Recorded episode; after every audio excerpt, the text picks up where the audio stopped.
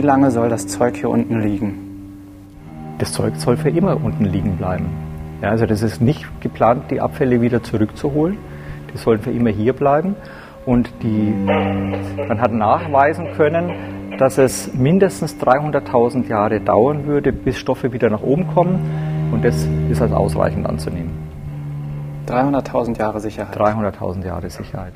Vor 300.000 Jahren sind die ersten Homo sapiens über die Erde gestiefelt. Wie wird die Welt in den nächsten 300.000 Jahren aussehen? Keine Ahnung. Wahrscheinlich werden wir in 100 Jahren untergehen, so wie wir das Weltklima anheizen. Aber trotzdem, wir suchen gerade in Deutschland nach Lagerstätten, die Sicherheit für 300.000 Jahre, ja sogar eine Million Jahre bieten.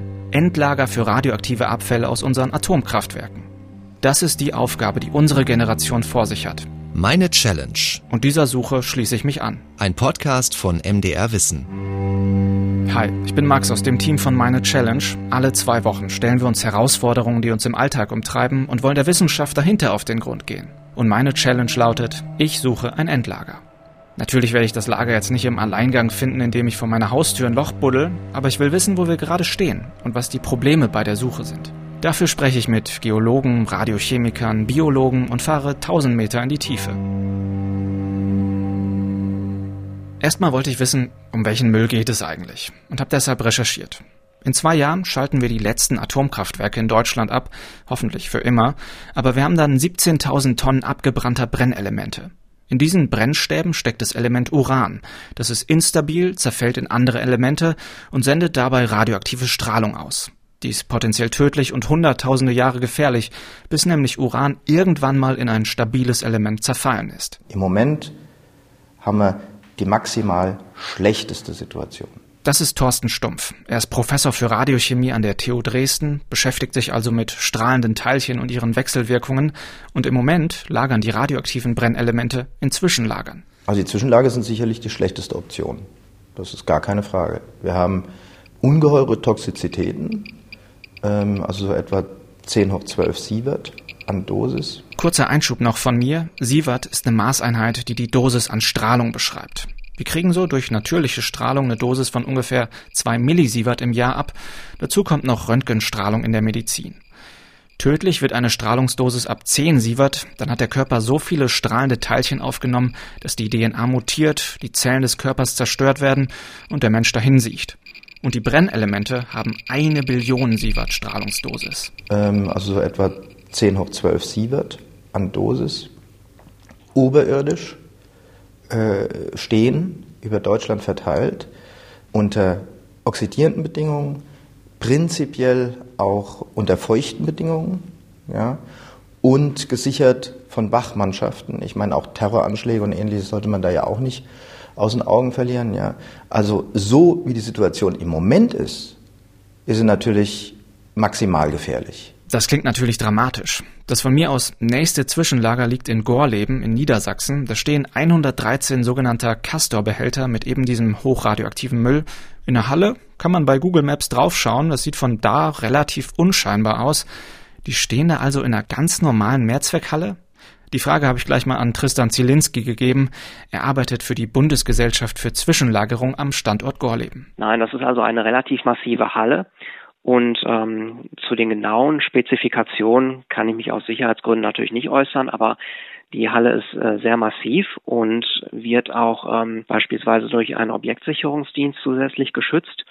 Und wir erfüllen hier am Standort natürlich die Sicherungsziele und äh, daneben erfüllen die Kastoren mehrere Schutzfunktionen als Behälter selbst. Also beispielsweise der Einschluss des radioaktiven Materials ist eine Aufgabe des Behälters, die Abfuhr der Wärmeleistung muss sichergestellt werden. Das sind alles die Schutzziele, die die Behälter dann übernehmen. Die Bundesgesellschaft für Zwischenlagerung ist ausschließlich damit beschäftigt, das Zeug sicher zwischenzulagern. Und Zielinski sagt, wir machen unseren Job, das Zeug ist sicher und die Strahlung gelangt nur in geringsten Dosen unterhalb der Genehmigungsgrenze nach außen. Trotzdem ist es nur ein Zwischenlager. Das Zeug kann da nicht ewig bleiben und ich würde mich auch wohler fühlen, wenn es von der Erdoberfläche wegkommt. Wohin also damit? Früher haben die Regierungen der Welt das Zeug sogar in den Atlantik verklappt. Auch Deutschland hat strahlende Fässer ins Meer geschmissen. Danke dafür übrigens. Die Info habe ich aus dem sogenannten Uranatlas. Der ist voll mit Daten zur Atomkraft. Einen Link dazu findet ihr bei den Shownotes zu dieser Folge oder auf unserer Webseite challenge.mdr.de. Atommüll ins Wasser schmeißen, das ist gelinde gesagt eine ziemlich doofe Art, den Müll zu entsorgen.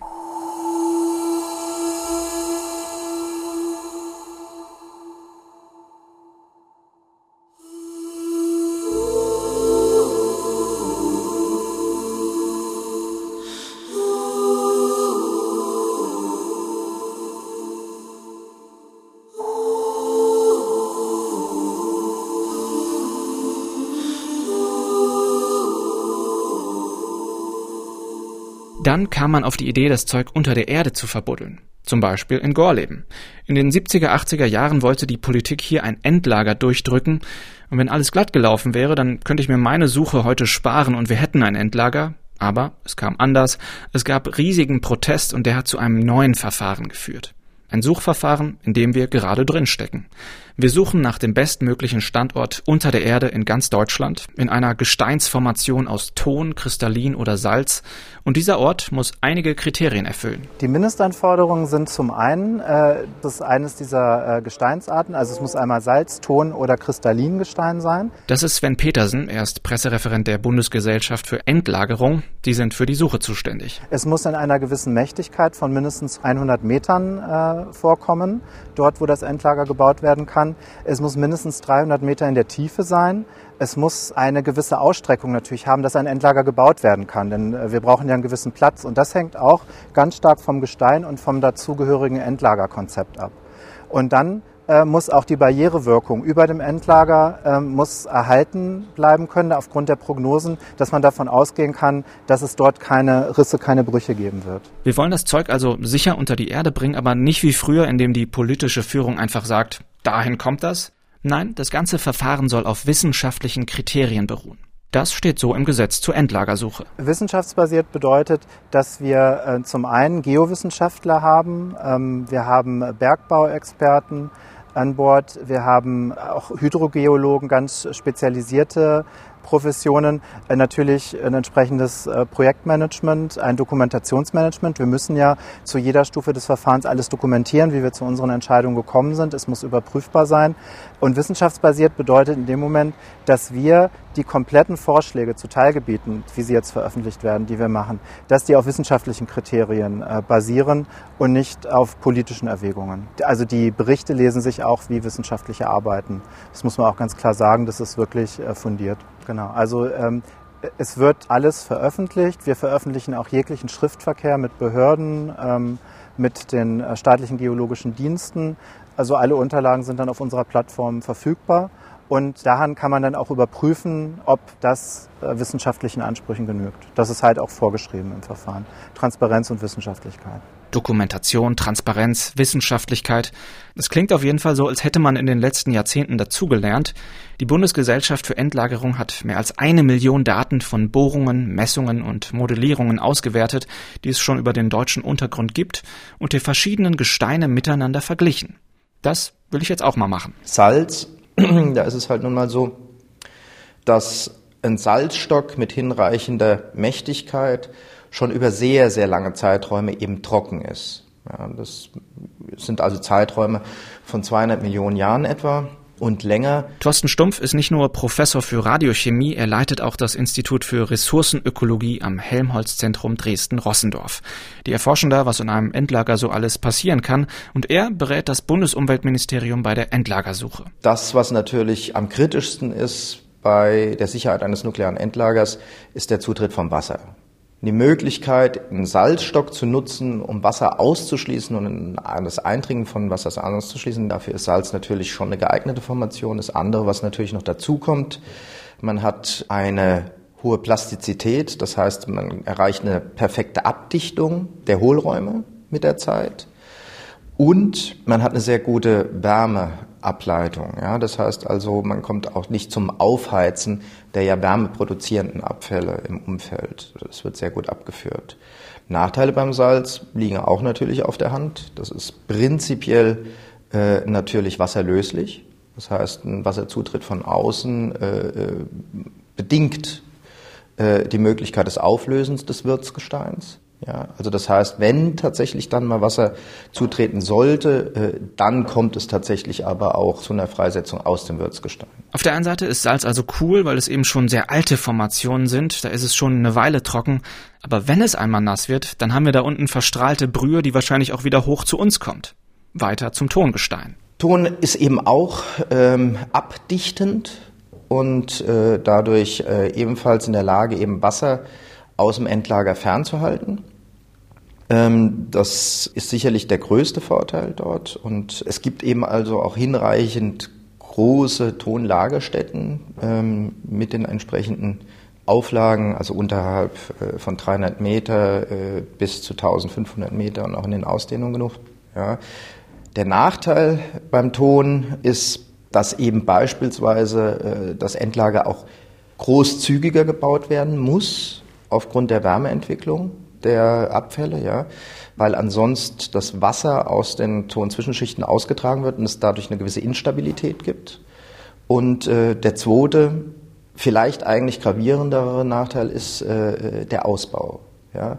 Ton ist nicht selbsttragend. Das heißt, Sie müssen beim Ton gewaltige Stützbergwerke errichten. Das heißt, Sie müssen in so ein Tonendlager sehr viel Zement und Beton einbringen bleibt noch kristallin. Damit sind vor allem magmatische Gesteine gemeint, also Stein, der durch die Abkühlung von Magma aus dem Erdinneren entstanden ist. Kristallingestein ist nicht wärmeempfindlich und fest, also man kann riesige Lagerstätten darin bauen, ohne das wie beim Ton zusätzlich stabilisieren zu müssen. In Finnland bauen sie gerade ein Endlager in so ein Kristallingestein, die sind uns mal wieder einen Schritt voraus. Aber Nachteil beim Kristallin, das Gestein neigt zu Rissen, wodurch wieder Wasser zutreten kann. Warum Wasser übrigens so ein Problem ist, das klären wir später noch.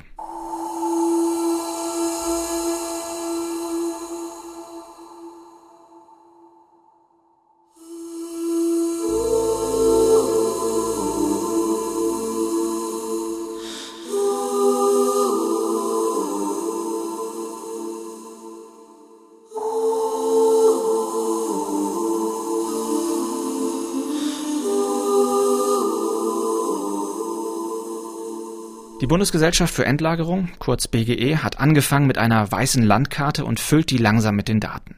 Irgendwann wird man zu buddeln anfangen und ich frage mich, wie könnte das da unten dann eigentlich aussehen? Wie könnte das Zeug eingelagert werden? Antworten finde ich wieder in Niedersachsen, diesmal in der Nähe von Salzgitter. Wir haben nämlich nicht nur die hochradioaktiven Abfälle, sondern auch noch schwach- und mittelradioaktive Abfälle. Das ist kontaminierter Bauschutt von den Atomkraftwerken, verstrahlte Arbeitskleidung, Gegenstände aus der Strahlenmedizin, aus der Forschung. Auch das soll sicher gelagert werden. Und dafür verwandeln wir gerade ein altes Eisenerzbergwerk in das Endlager für schwach- und mittelradioaktive Abfälle. Wir fahren jetzt auf die 1000 Meter Sohle. Das ist die dritte Sohle. Wir sind jetzt hier im Schacht 1. Der Schacht 1 hat eine Tiefe von etwas über 1200 Metern und es hat einen Durchmesser von 7 Metern. Wir fahren jetzt mit 4 Meter pro Sekunde nach unten. Das heißt, wir brauchen jetzt ungefähr ja, knapp 5 Minuten, bis wir unten sind.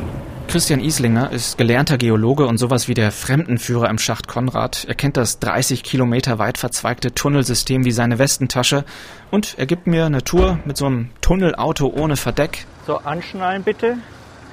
Und während der Fahrt nicht aufstehen, das hat sich als positiv erwiesen. Der dröhnende Sound im Hintergrund, das ist das Belüftungssystem. Da wird permanent frische Luft reingepustet. Es herrscht eine unwirkliche Atmosphäre wie in so einem Science-Fiction-Film. Es ist sauwarm, schummriges Licht, überall so rötlicher Staub vom Eisenerz, alles voll mit schwerem Gerät und die Bergleute bohren sich hier seit Jahren durch das Gestein. Wir halten an einem Tunnel, an dem gerade richtig viel los ist. Hier kommt das Zeug runter, hier kommt der Abfall runter über diesen Schacht bis hierhin. Hier fehlt jetzt noch hier unter uns der Ringschluss, weil der optimal, statisch optimale Ausbau ist ja ein kreisrunder Ausbau. Ja. Wenn die jetzt hier am Schacht fertig sind mit dieser Erweiterung, dann geht es hier in die Richtung weiter und dann wird hier der Ringschluss erzeugt. Wir stehen an der Stelle, wo der senkrechte Einfüllschacht auf die horizontalen Tunnel trifft und diesen Kontaktpunkt muss man wie eine Kugel aushöhlen, damit das alles statisch hinhaut. Die alten Tunnel sind mit Beton überzogen und überall ragen lange Stangen heraus. Man sieht jetzt hier diese Fugen im Beton, das sind Stauchfugen. Das heißt, wenn ich einen Hohlraum auffahre, dann verschließt sich dieser Hohlraum ja wieder. Das Gebirge drückt auf diesen Hohlraum und möchte den Hohlraum wieder verschließen. Diese Bewegung nennt man Konvergenz, diese Bewegung des Gesteins auf den Hohlraum zu. Wir möchten natürlich nicht, dass der Hohlraum kleiner wird. Wir möchten auch nicht, dass der Hohlraum kaputt geht, sondern er muss ja so lange stabil bleiben, wie wir hier das Endlager betreiben. Und man wartet erst beim Anfang, bis sich diese Bewegung etwas beruhigt hat. Und deshalb sind hier überall diese Fugen drin. Und die, und die ganzen Anker, die man hier sieht, das sind 8 bis 18 Meter lange Anker, die das Ganze noch stabilisieren. Und wenn sich die Bewegung etwas beruhigt hat, es dauert so, sagen wir mal, ein Jahr, eineinhalb Jahre, je nachdem, wie stark diese Bewegung ist, dann werden diese Fugen verschlossen. Hier vorne sieht man, im Schachtbereich hat man diese Fugen schon verschlossen. Und am Ende, wenn das alles fertig ist, kommt hier auf diese Oberfläche nochmal eine bis zu 50 cm dicke Innenschale obendrauf. Wir haben also eine Außenschale, die ist geschlitzt mit diesen Ankern und dann kommt eine Innenschale rauf, sodass wir am Ende eine glatte, betonierte Tunnelröhre quasi haben. Und dann kommt hier die entsprechende Fahrbahn rein und die benötigte Technik. Ein Meter Streckenausbau da unten kostet eine Million Euro. Die Baukosten belaufen sich bislang auf 4,2 Milliarden Euro. Das ist also ein extremer Aufwand, um das Gelände unter Tage erstmal so auszubauen, dass man das Zeug da überhaupt runterbringen kann. Und zusätzlich wird der Müll auch noch aufwendig mit technischen Ummantelungen verkleidet. Der Abfall ist im Fass. Fass kommt in den Container. Der Container wird mit Beton komplett ausgegossen. Dann kommt der Container hierher, wird in der Strecke gestapelt, drei Stück übereinander. Und dann wird die Strecke komplett mit Beton ausgegossen.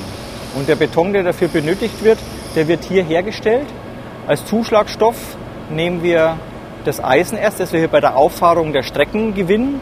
Das wird entsprechend zerkleinert und dann wird damit der, dieser fließfähige, pumpfähige Beton angemischt. Wie lange soll das Zeug hier unten liegen? Das Zeug soll für immer unten liegen bleiben. Ja, also das ist nicht geplant, die Abfälle wieder zurückzuholen. Die sollen für immer hier bleiben. Und die, man hat nachweisen können, dass es mindestens 300.000 Jahre dauern würde, bis Stoffe wieder nach oben kommen. Und das ist als ausreichend anzunehmen. 300.000 Jahre Sicherheit. 300.000 Jahre Sicherheit. Wissen Sie, wie es hier vor 300.000 Jahren aussah, Unter- und Übertage? Also uns gab es damals jedenfalls noch nicht. Ja. Man muss auch damit rechnen, dass es uns in 300.000 Jahren hier nicht mehr gibt. Also die, unser Anspruch ist neben der Sicherheit während des Betriebes für die Bevölkerung, für die Anwohner und so weiter, muss natürlich gewährleistet sein, dass während der Einlagerungsphase niemand hier in irgendeiner Form belastet wird durch das Endlager. Und später für die Langzeitsicherheit müssen wir davon ausgehen, dass das Endlager auch sicher sein muss, wenn es uns hier nicht mehr gibt. Also in, in, in 300.000 Jahren könnte man wieder die ein oder andere Eiszeit haben. Man muss sich vorstellen, was das für unsere Zivilisation bedeutet, wenn wir hier Permafrostböden hätten zum Beispiel. Ja, wir könnten Meeresüberflutungen haben, Thema Klimawandel. Ja, egal, was wir hier an geologischen Szenarien durchspielen, was in 300.000 Jahren alles passieren kann oder in einer Million Jahre passieren kann bei hochradioaktiven Abfällen. Diese ganzen Szenarien müssen wir berücksichtigen, müssen feststellen, ja, hat es einen Einfluss auf das Endlager oder nicht. Ja? Das ist so der Anspruch, den wir haben. Es geht hier nicht um uns, sondern es geht um den Schutz der Biosphäre, auch wenn es uns hier nicht mehr gibt. Ja? Und wir wissen, was in dieser Zeit alles passiert ist an der Oberfläche an Geologie. Meeresablagerungen, Trockenzeiten, Eiszeiten und so weiter. Und egal, was an geologischen Abläufen, an Prozessen stattgefunden hat, hatten diese Vorgänge keinen Einfluss auf das Gestein unter Tage. Das heißt, hier unten hat sich nichts verändert.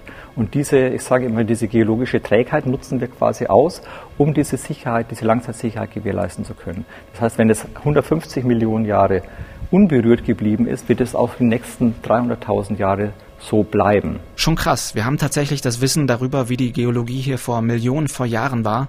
Und wir trauen uns jetzt zu, das Zeug sicher zu verwahren. Am Ende der Tour unter Tage fahren wir noch zu einem weiteren dunklen Tunneleingang.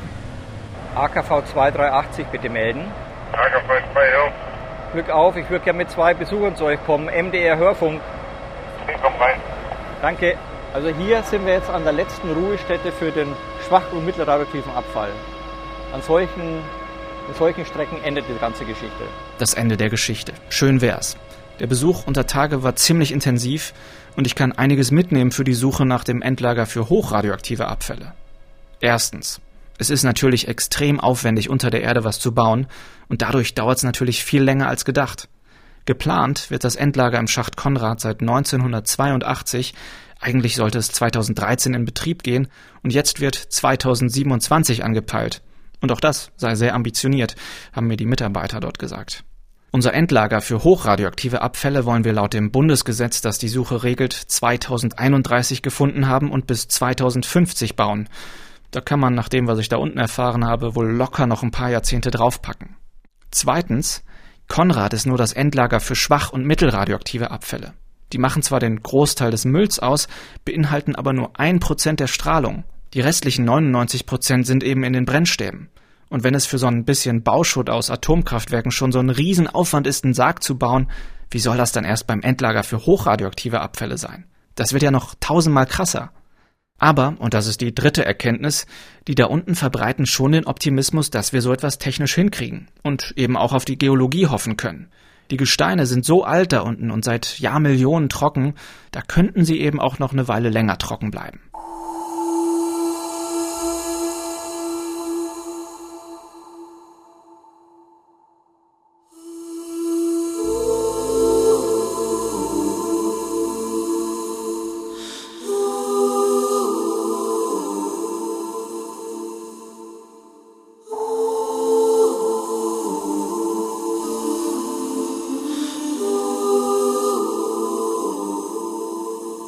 Und wenn unsere Auswahl des Endlagerstandorts hinreichend gut war, dann wird tatsächlich gar nichts passieren. Ich wollte noch mal von Thorsten Stumpf wissen, was da unten eigentlich passieren kann.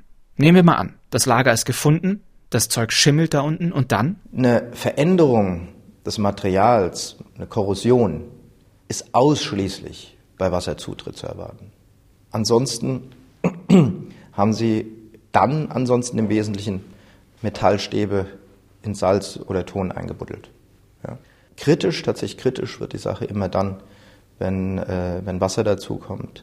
Und dieses zu prognostizieren, das macht ja diese Schwierigkeiten. Nicht? Ziel ist eigentlich, den Wassereintritt zu verhindern, aber mit dem Wassereintritt wird trotzdem gerechnet. Über so lange Zeiträume kann eben doch Wasser irgendwie da reinkommen.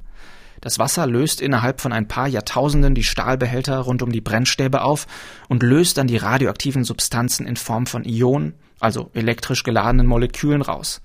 Da unten schwimmt dann also eine radioaktive Suppe und die wird sich irgendwie einen Weg bahnen. Dann haben Sie letztlich natürlich die Ionen in Lösung und äh, in unterschiedlicher Konzentration, je nach Löslichkeit, je nach geochemischem Umfeld. Und dann könnten die natürlich prinzipiell auf dem Wasserweg abtransportiert werden. Ja? Und eben halt das Endlager verlassen. Und die ganzen Ideen, wieso man sagt, also es muss ja mindestens 300 Meter tief sein oder sowas, hat natürlich genau auch damit was zu tun. Zeitgewinn. Wenn sowas eintritt, einfach viel, viel Zeit gewinnen, bis tatsächlich äh, sich ein Weg nach draußen, nach oben gebildet hat. Ja. Und bei den ganzen Sicherheitsanforderungen wird immer der Wasserzutritt natürlich postuliert. Ansonsten können Sie ja überhaupt keine Bewegung rechnen. Ja? Also dieses Worst-Case-Szenario, das ja eigentlich ausgeschlossen werden soll per se durch das Würzgestein und das Verfüllmaterial, ja? das ist aber, wird dann bei diesen Ausbreitungsrechnungen aber nicht mehr betrachtet. Ne? Und da wird dann immer gesagt, es kommt trotzdem zum Wassereinbruch zur Korrosion, zur Freisetzung. Und was passiert dann? Genau an dieser Frage forschen die WissenschaftlerInnen am Helmholtz-Zentrum. In ihren Laboren lassen sie Gesteinsformationen testweise auf Radionuklide, also die radioaktiven Atomkerne, treffen, um zu schauen, was passiert. Und der Knaller kommt jetzt. Unter Tage wird der Atommüll auf Mikroorganismen treffen. Und was die kleinen Viecher da unten mit dem Müll anstellen, könnte die Sicherheit hier oben mitbestimmen. Eines dieser Mikroorganismen haben die schon ganz gut untersucht. Es heißt Halobacterium norico. Da sind natürlich salzliebende Mikroorganismen, sogenannte halophile Mikroorganismen unterwegs, die äh, dort schon seit vielen, vielen Jahrmillionen letztendlich vorkommen, aber die natürlich durch so einen Bau von so einem äh, Endlager auch freigesetzt werden. Und da ist es dann halt wichtig, was machen denn solche Mikroorganismen mit den Radionukliden? Das ist Johannes Raff. Er ist Biochemiker am Helmholtz-Zentrum. Also bei denen, die wir tatsächlich schon untersucht haben, haben wir festgestellt, dass die die in eine Mineralphase, in eine sehr schwer lösliche Mineralphase überführen und dadurch eben praktisch einen Austrag über eine lösliche Fraktion verhindern. Also in dem Fall würden tatsächlich die Bakterien, die wir in solchen Salzformationen gefunden haben, die wird also dazu beitragen, dass ähm, in den Untersuchungen, die wir bisher gemacht haben, die Radionuklide in unlösliche Form überführt werden und deswegen im Austrag verhindert wird. Das ist prinzipiell gut. Das ist prinzipiell gut, genau. Ziemlich krass. Da unten sind also Organismen, die uns möglicherweise helfen können, die Strahlung aufzuhalten. Aber es könnten genauso gut auch Organismen da unten sein, die das Gegenteil machen. Die ForscherInnen am Helmholtz-Zentrum untersuchen die mikrobiellen Gemeinschaften und deren Wechselwirkungen und die wollen der Bundesgesellschaft für Endlagerung dann weiterhelfen, wenn ein konkreter Standort für ein Endlager in Aussicht ist.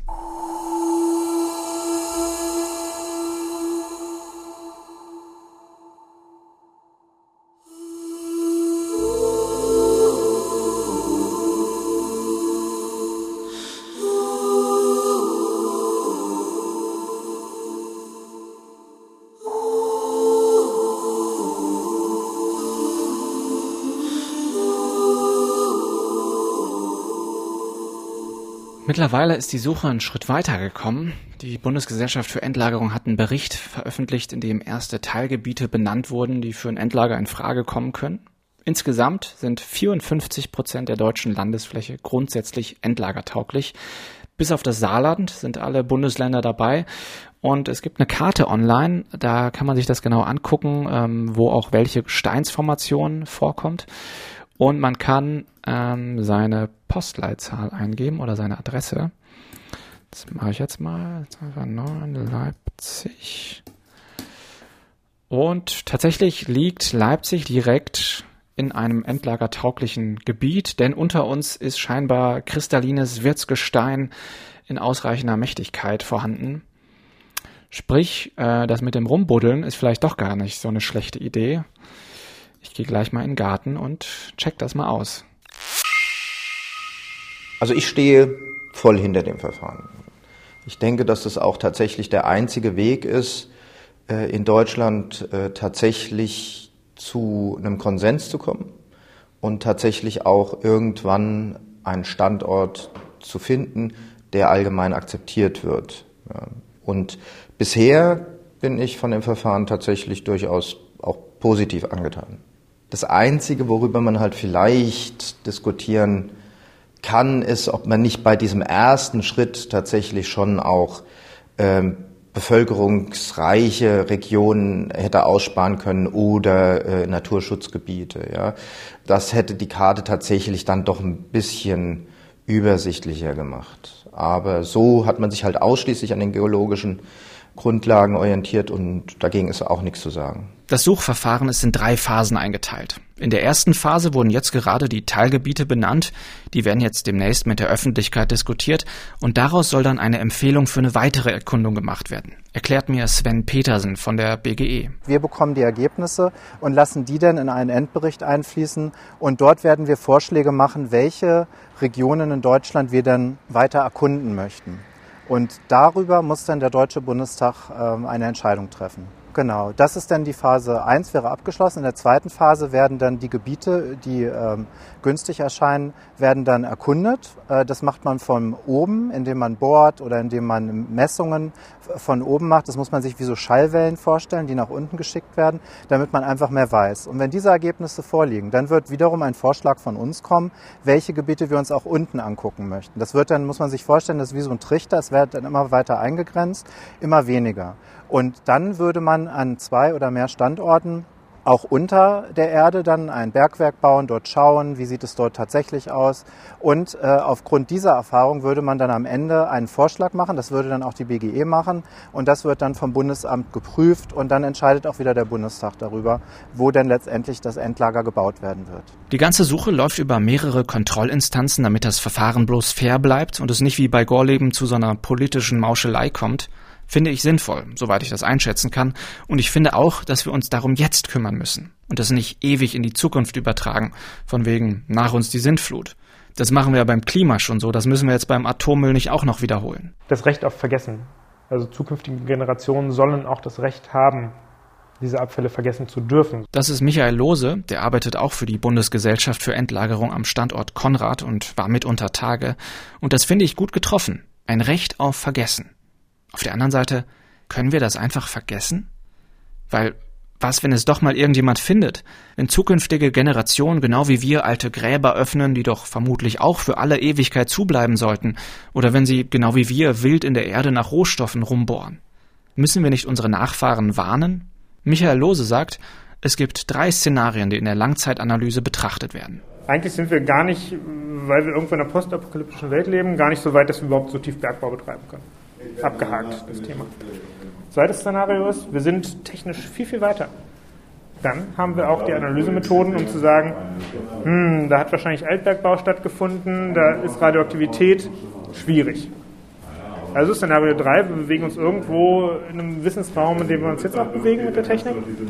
Und dann hätte man diesen klassischen Punkt, dass man auch erkunden würde und die Wahrscheinlichkeit, dass man genau eine Einlagerungsstrecke trifft in 1000 Meter Tiefe, das ist sehr, sehr unwahrscheinlich. Also viel eher wird man einen verfüllten Hohlraum finden. Sehr, sehr unwahrscheinlich heißt für mich, das wird bestimmt eintreffen bei unserem Entdeckerglück. Und deshalb versuchen verschiedene Wissenschaften auch den Atommüll so zu bezeichnen, dass er als Warnung dient und für immer erkennbar bleibt.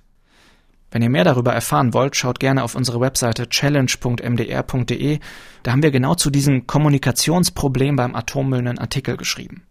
Aber, sagt Michael Lose, Wissen über lange Zeit sicher und korrekt weitergeben, das ist halt einfach noch nicht erprobt.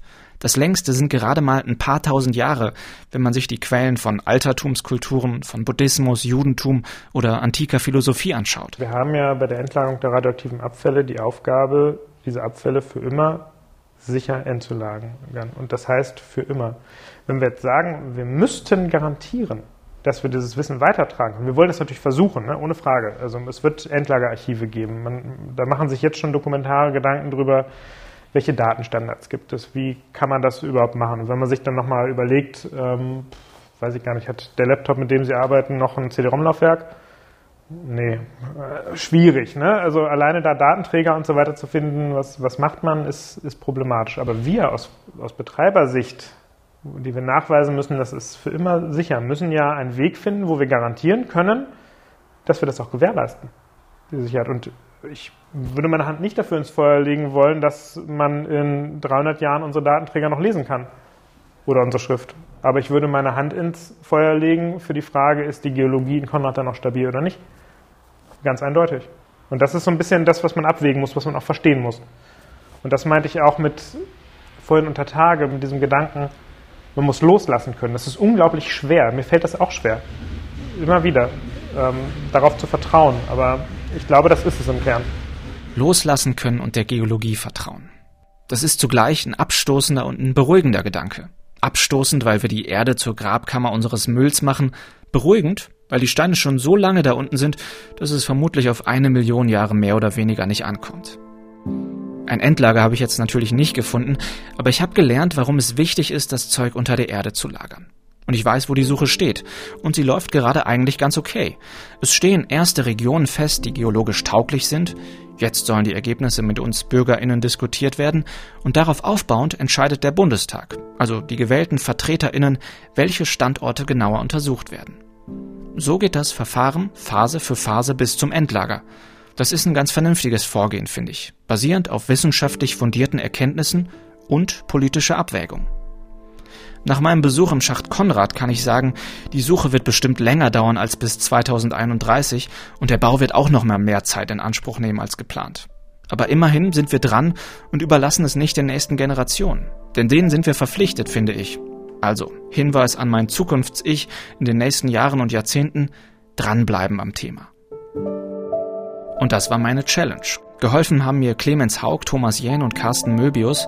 Wenn ihr Fragen oder Kritik habt oder eine Idee für eine neue Challenge, schreibt uns gerne an challenge.mdr.de und auf der Website challenge.mdr.de findet ihr auch nochmal Infos zum Stand der Suche. Und wenn ihr mehr oder auch neue Challenges hören wollt, dann abonniert uns gerne in der ARD Audiothek, bei Spotify, Apple Podcast oder wo auch immer ihr Podcasts hört. Macht's gut. Ciao. Das war Meine Challenge ein Podcast von MDR Wissen.